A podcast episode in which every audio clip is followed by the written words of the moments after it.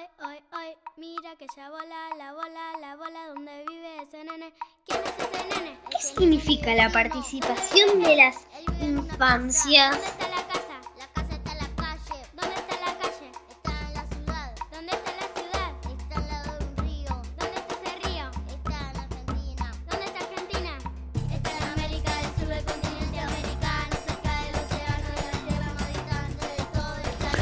Hola, bienvenidos a este podcast sobre niñeces, políticas sociales y derechos humanos que denominamos ¿Qué significa la participación de las infancias?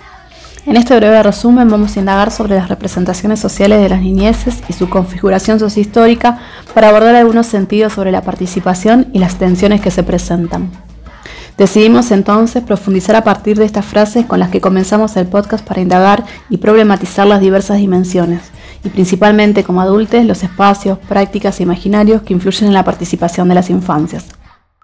Así lo que te digo porque yo lo digo y punto.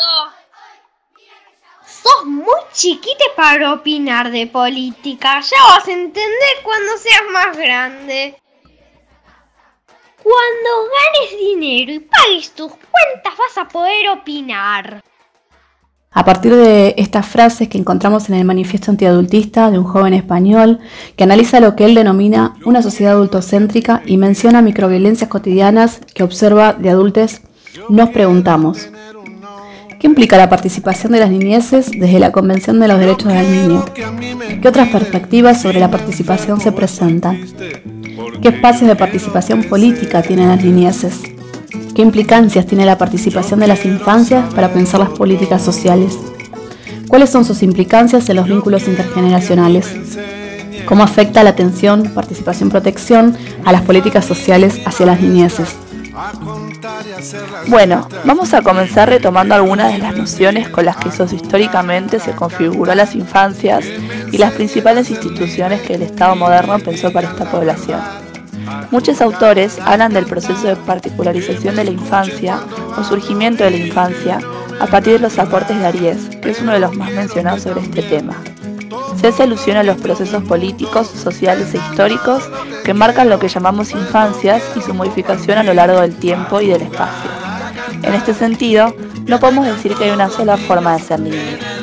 No es la misma vivencia sobre la niñez la de un niño de un país europeo industrializado de clase media que la de una niña perteneciente a un pueblo originario de Misiones, por ejemplo. Tampoco lo que nosotros como adultos experimentamos como niñez, simplemente porque el mundo ya es otro. Sin embargo, y a pesar de esto, que puede parecer claro en la actualidad, existe un predominio de representaciones más bien homogéneas sobre la niñez que por supuesto juegan un papel central, no solo en el imaginario social, sino también a través de prácticas y sobre políticas sociales. Sobre este punto, como menciona Valeria Lobet, en Reflexiones de un malentendido se establecen representaciones sobre lo que debe ser la niñez que opera en la institucionalidad de las necesidades de las infancias. Ella menciona, por ejemplo, se opone el juego al trabajo, por lo que si es trabajo no es juego. El lugar del niño es la escuela, se suele decir. ¿Podemos pensar las niñeces por fuera de estas dicotomías, de estos opuestos? Por supuesto, estas representaciones y configuraciones sociohistóricas tienen implicancias a la hora de pensar las normativas y los modos en que se entiende la crianza, la vida familiar y las funciones de los adultos. En vinculación a la Convención de 1989, autoras y autores como Agustín Barna y Gabriela Magistris mencionan las disputas sociales, políticas e ideológicas que la formulación de la Convención implicó sobre las infancias. Por ejemplo, a lo largo de la formulación de la Convención de los Derechos del Niño, la participación de las niñas y adolescentes, sujetos a los que se destinaría, ha sido absolutamente nula porque ha primado una perspectiva adultocéntrica y paternalista en lugar de respetuosa del lugar activo que podrían ocupar las niñas en nuestras sociedades. También da cuenta del carácter proteccionista que muchos autores señalan sobre la Convención. Este punto es de particular interés para nosotros. Si bien la Convención no habla directamente del derecho a la participación, se han clasificado sus artículos en las denominadas 3P, protección, provisión y participación. Magistris menciona que autores como Kusianovich y Liebel hacen mención al sopro proteccionista de la Convención y que por supuesto, si bien la Convención implica un avance en el reconocimiento de derechos, su formulación no implica su ejercicio.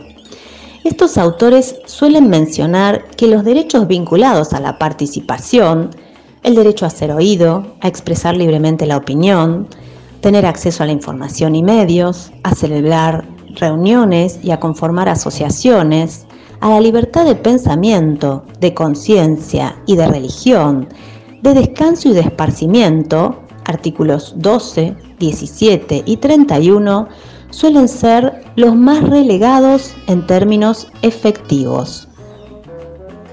Barna explica que la Convención Internacional de los Derechos del Niño entiende a las niñas como sujetos de derecho, en oposición a la noción de objeto de intervención, y en particular se asocia a la idea del derecho a ser oído y a incidir en su propia vida.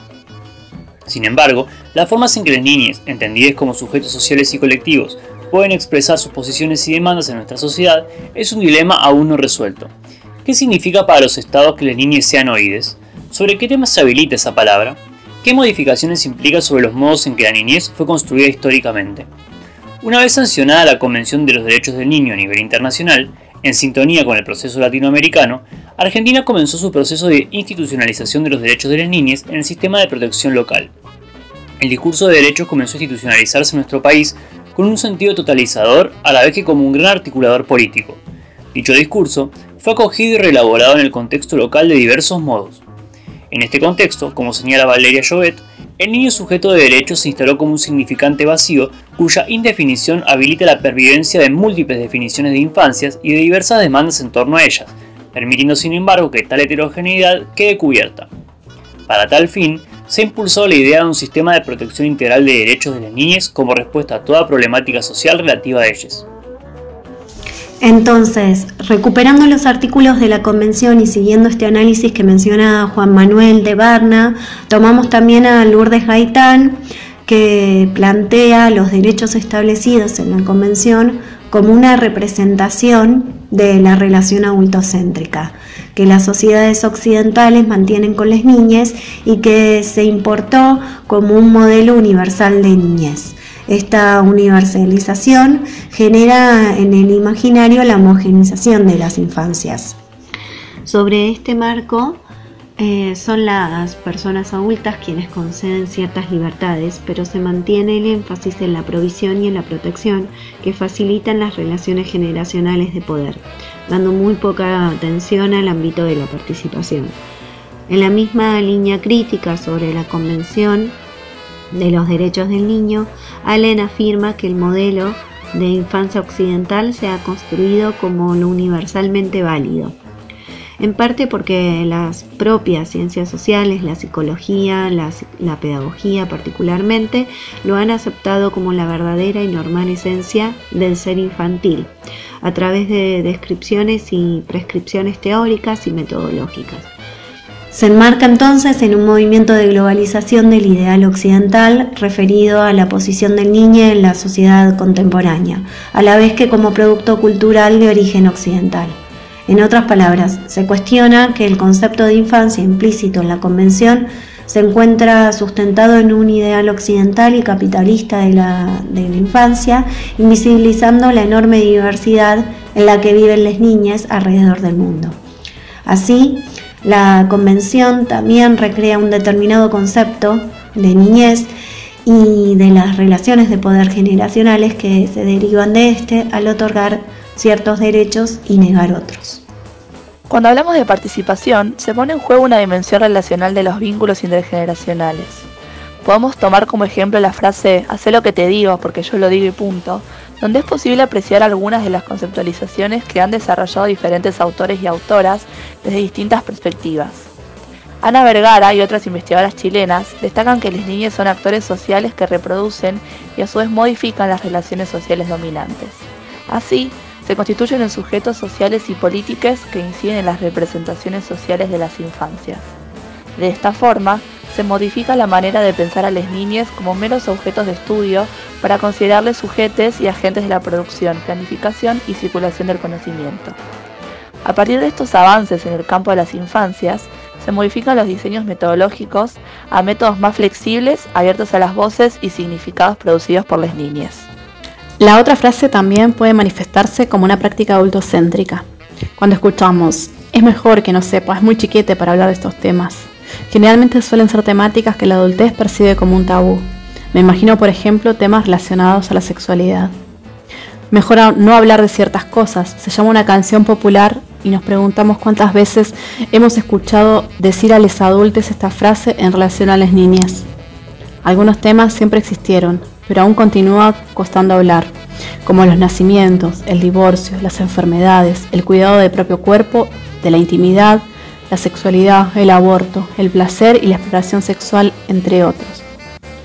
Temas vinculados no solo al derecho a la participación en términos de ser oídes o sobre el derecho a la información, sino también al derecho a la identidad.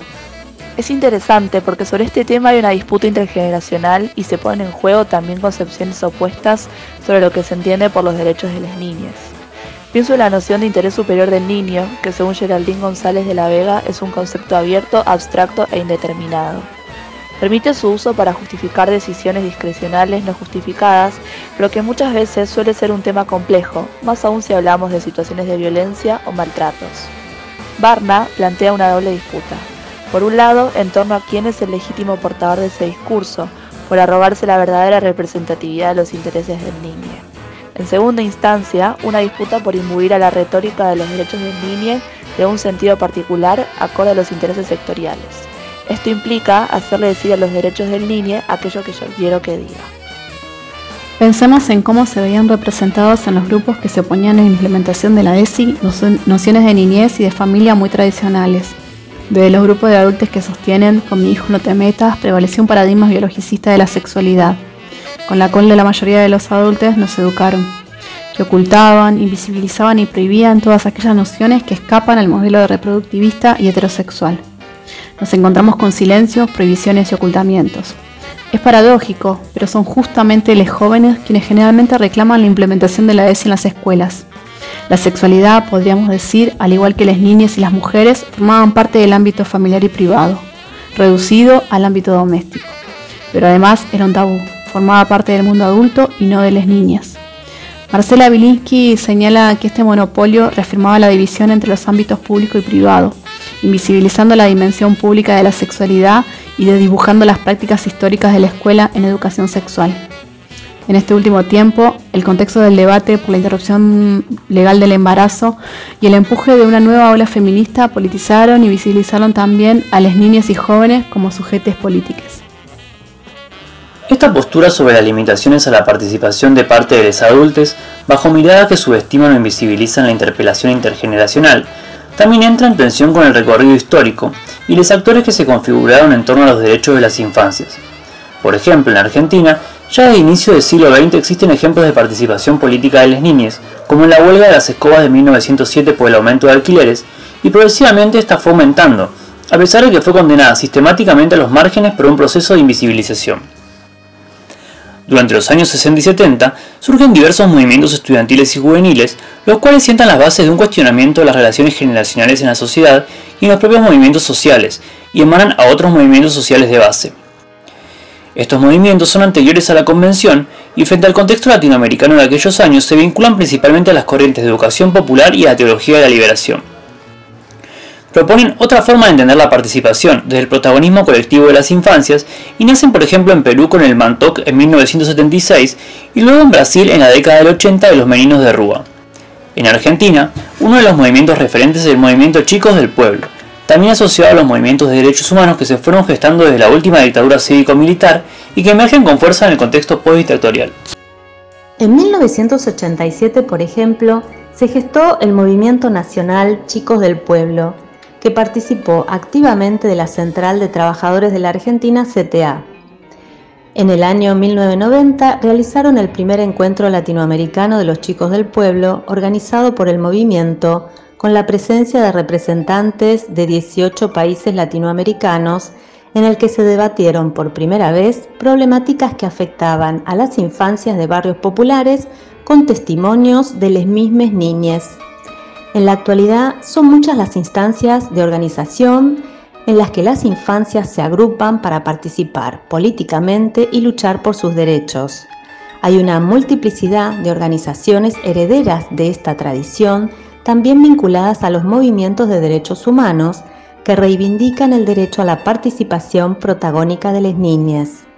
Hay un artículo sobre el gritazo, análisis de una manifestación de niños, niñas y adolescentes por su derecho a trabajar y participar de Paula Yabel y Santiago Morales, que destaca el apoyo de referentes de derechos humanos como Nora Cortiñas y Norberto Liski a la manifestación.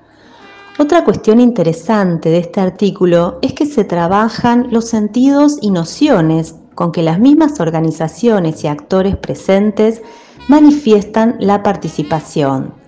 A través de los videos y un trabajo etnográfico muestran cómo, desde la presencia física en el escenario, las niñas reclamaban su derecho a ser escuchadas bajo el lema Nunca más sobre nosotros sin nosotros basándose en los derechos de la Convención, mientras que de manera extraoficial se podían desprender otras nociones de participación asociadas a aspectos sociales, como mencionan los educadores que acompañan. Las niñas inciden todo el tiempo en el mundo y realizan tareas que entran en disputa con la misma convención. También se reflejan las miradas de las niñas que ponen en juego una dimensión afectiva de su participación, al mencionar que desean participar porque también se encuentran con sus amigas. Claro, ahí también podemos relacionarlo con el texto de Julieta Greenberg que desarrolla cómo se fueron configurando los diversos actores sociales extraestatales en relación a los derechos de las niñeces. En un sentido más formal de lo político, en términos más bien partidarios, también se ponen en juego imaginarios y disputas sobre los derechos de las infancias y sus representaciones. Por ejemplo, me acuerdo de algunos dichos sobre el pequeño, en ese entonces Casey Wander, y cómo los medios de comunicación se referían hacia él y hacia la madre. Por ejemplo, decían cosas como... Si vos expones a tu hijo a, dar este mensaje, lógico, lógico que recibas críticas. Hmm. Sobre todo con una opinión tan polémica. Otro ejemplo es en las tomas de los colegios secundarios, cómo se suele atacar a los jóvenes más que profundizar en el conflicto de fondo. Eh, también en los discursos que limitan y reproducen la imagen de la niñez moldeable, frágil, inocente y pura, o del joven rebelde que debe esperar a finalizar su formación para expresarse, problematizar o participar, se puede observar cuando, por ejemplo, se decidió bajar la edad para el voto no obligatorio a los 16 años. Entonces, aun cuando se trata de un aspecto más formal de la ciudadanía, suelen mencionarse cuestiones relacionadas al adoctrinamiento o a la manipulación de las infancias. Hay varias perspectivas sobre la participación de las niñeces, además de lo mencionado en la convención. Por ejemplo, hay un autor, Roger Hart, generalmente utilizado por organizaciones no gubernamentales, que pensó en grados de participación.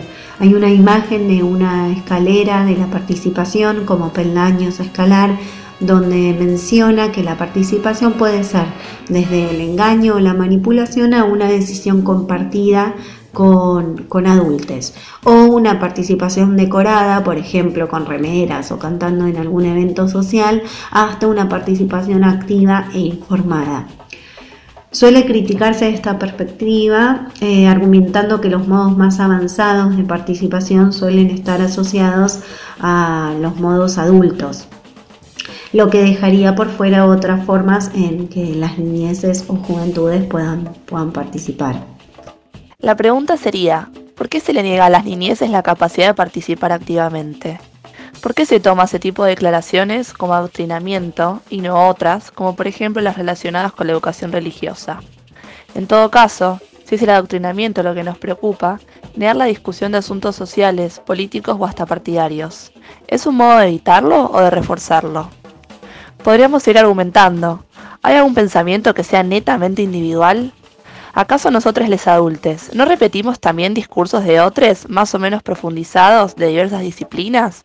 De lo que escuchamos en los medios de comunicación o de lo que debatimos, si es que debatimos, en nuestros espacios de participación política o social? Decidimos entonces profundizar a partir de estas frases con las que comenzamos el podcast, para indagar y problematizar diversas dimensiones, y principalmente desde el lugar de adultos, los espacios, prácticas e imaginarios que influyen en la participación de las infancias. Consideramos fundamental profundizar en este punto porque notamos algunas tensiones entre las nociones de participación y protección o entre participación y cuidado, y porque justamente como adultos podemos acompañar procesos de participación o limitarlos.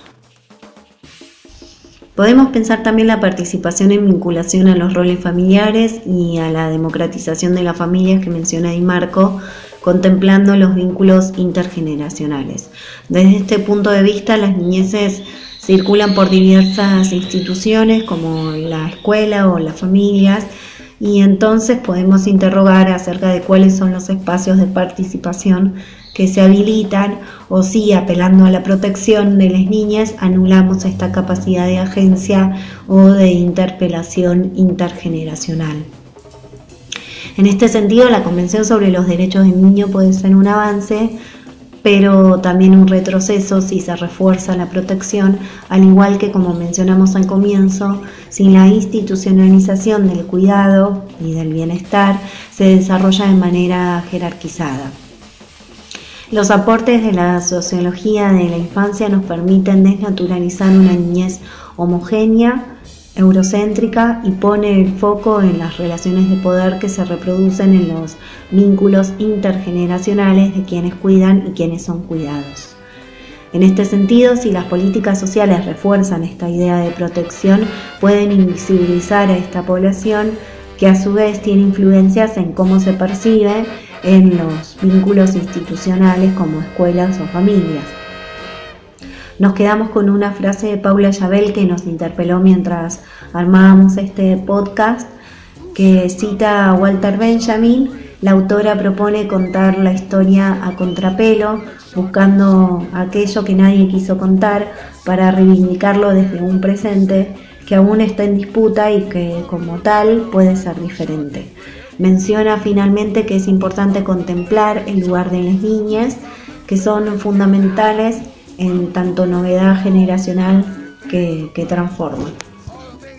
Esto implica dar cuenta de la capacidad de las niñas de opinar sobre ciertas cuestiones y discutirlas, participando en los reclamos que les son pertinentes. Ese será el camino para lograr alcanzar las infancias dignas, una infancia cuyas condiciones materiales estén garantizadas, así como también su libertad para participar de los procesos de toma de decisiones que hacen a su propia vida. El posicionamiento de las niñas como sujetos políticos activos sigue siendo un desafío pendiente. Esto es, no solo como colectivo con derechos específicos, sino también como un conjunto de subjetividades que pueden y deben incidir de modo real en procesos generales de carácter político y de transformación social auténtica. Entendemos que pensar en la participación de las infancias implica interpelar nuestra propia subjetividad adulta en relación a nuestros vínculos intergeneracionales y a los supuestos sobre los que habilitamos o restringimos como participación. También contemplamos la resistencia de las infancias, las disputas y los cuestionamientos como parte conflictiva y necesaria. A su vez, pone en juego nuestra propia concepción de la política. ¿Desde dónde entendemos la participación? ¿Desde el derecho al voto? ¿A la información? ¿A la libre expresión? ¿Puede haber participación sin un mínimo de condiciones materiales garantizadas? ¿O esto último impulsa la participación sobre nuestros derechos?